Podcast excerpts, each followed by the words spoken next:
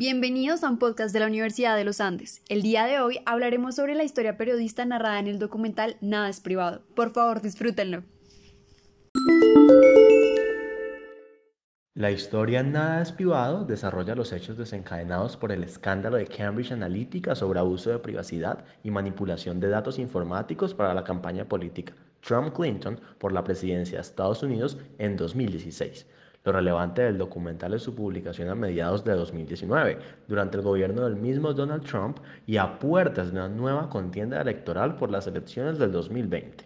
Además de ello, se une a diversos escándalos mundiales que acarrean juicios millonarios por ocultación de permisos, robo de datos y violaciones de privacidad de parte de empresas tecnológicas como Google o Facebook, que generan acuerdos poco éticos de compraventa de datos a políticos, analistas y empresarios. El documental pertenece al género periodístico informativo, especialmente al subgénero del reportaje, sin embargo, en una forma audiovisual, puesto que el documental es el resultado de la investigación hecha por el autor con el fin de informar, pero a pesar de que es informativo, suele incluir opiniones personales del autor, por lo cual, como lo es en este caso, el documental tiende a elaborarse con algunos criterios subjetivos del investigador, con la finalidad de crear una posición en el espectador respecto a un tema, aunque muestre todos los puntos de vista. El documental, al igual que el reportaje, se enfoca a partir de un hecho del cual el autor se encarga de reunir datos, conocer causas, presentar antecedentes, analizar consecuencias, realizar entrevistas y conocer todos los puntos de vista. El documental asume que la intervención de Cambridge Analytica tuvo éxito en distintos proyectos, y se asume que aunque esta compañía dejó de existir, se seguirá usando esta tecnología. Se fundamenta en tres testimonios que apoyan la tesis desde diferentes perspectivas y con el fin de retratar un ambiente dinámico y fluido se usaban los testimonios de fondo con tomas de los personajes moviéndose a sus destinos, y se refuerza la información con la muestra de noticias, tweets, videos y mensajes de texto. También se incluyen los testimonios de Mark Zuckerberg, Alexander Nix y Brittany Kaiser en la Comisión Judicial y de Comercio del Senado en el Reino Unido. Claro que sí, Daniela, completamente de acuerdo contigo. Ahora, en cuanto a la dimensión pública, el documental fue publicado el 26 de julio de 2019 en Netflix, una plataforma estadounidense independiente de streaming de películas y series.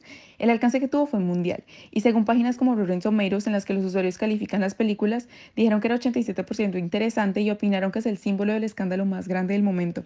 El impacto que tuvo fue tan grande que Facebook tuvo que pronunciarse acerca de su política de privacidad no solo en esta plataforma, sino también en Instagram y WhatsApp y cambiarla de manera que le diera a los usuarios mayor confianza Ahora muchos afirman preferir comunicarse a través de plataformas como iMessage y Telegram en las que sus datos no pueden ser rastreados. Sin embargo, abre las puertas a la posibilidad de que se abra la privacidad un lujo que sean los que no tienen redes sociales. Ahora bien, consideramos que el documental Nada es privado es una gran historia periodística por su temática, la cual genera una conversación y controversia social sobre la importancia de la privacidad de datos, más aún en una generación tecnológica y cómo estos son manipulados hoy en día para beneficio de las élites políticas y económicas del mundo. Por último, es considerada una gran historia periodística por la calidad de toma de entrevistas e investigación exhaustiva, y adicionalmente, durante la grabación se mantuvo un acercamiento con jugadores claves del escándalo, así como los principales impulsores del movimiento de privacidad de datos, y toda una investigación en entidades tales como Cambridge Analytica, logrando así que su impacto en una plataforma tan grande como lo es Netflix sea aún mayor y le dé visibilidad a estos hechos. Gracias por escucharnos. Pueden seguir la conversación en nuestras redes sociales. Por favor, cuídense y tomen agua. Hasta la próxima.